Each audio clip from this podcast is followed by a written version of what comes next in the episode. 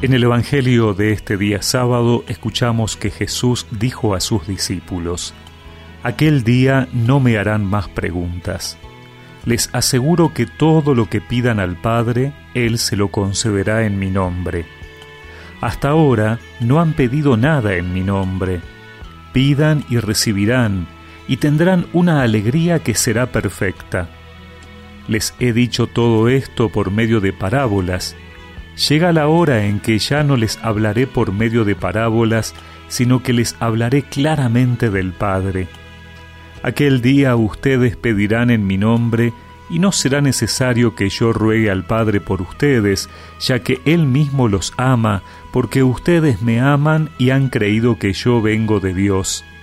Salí del Padre y vine al mundo. Ahora dejo el mundo y voy al Padre.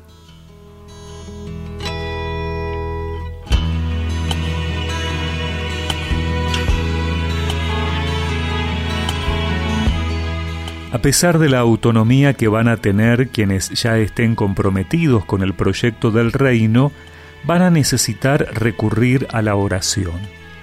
La oración servirá para encontrar iluminación del Padre en medio de las persecuciones, saber cómo superar la soledad, sobreponerse a las tentaciones, organizar la fundación de nuevas iniciativas en favor del reino. Jesús deja aclarado a quienes se adhieran a su propuesta de salvación que es al Padre directamente a quien deben pedir la ayuda requerida. El pedido debe ir siempre en dirección a que el compromiso adquirido con la entrega de la vida por la causa del reino sea cada vez más permanente. Luego, quien así lo quiera va a empezar a experimentar cómo su vida se inserta cada vez más en el proyecto de Jesús, que también es del Padre y del Espíritu.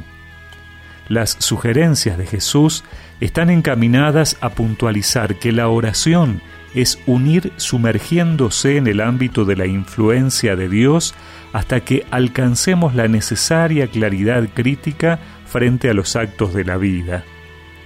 Cuando Jesús dice que todavía no han pedido nada, significa que en el sentido profundo de su causa no le han pedido a Dios nada de lo que Él quiere que le pidan, que es la instauración del reino, incluso a expensas de la propia vida. Logrado esto, ya no se tendrá que pedir nada, porque Dios sabrá exactamente qué es lo que cada uno necesitará para vivir. Por ejemplo, qué cualidades desarrollar, qué camino tomar o dejar. Hay una promesa que hoy se cumplirá en este lugar.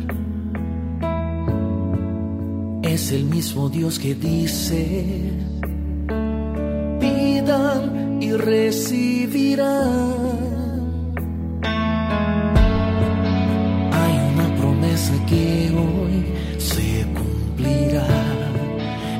este lugar. Es el mismo Dios que dice, pidan y recibirán. Ningún mal irá a resistir. Los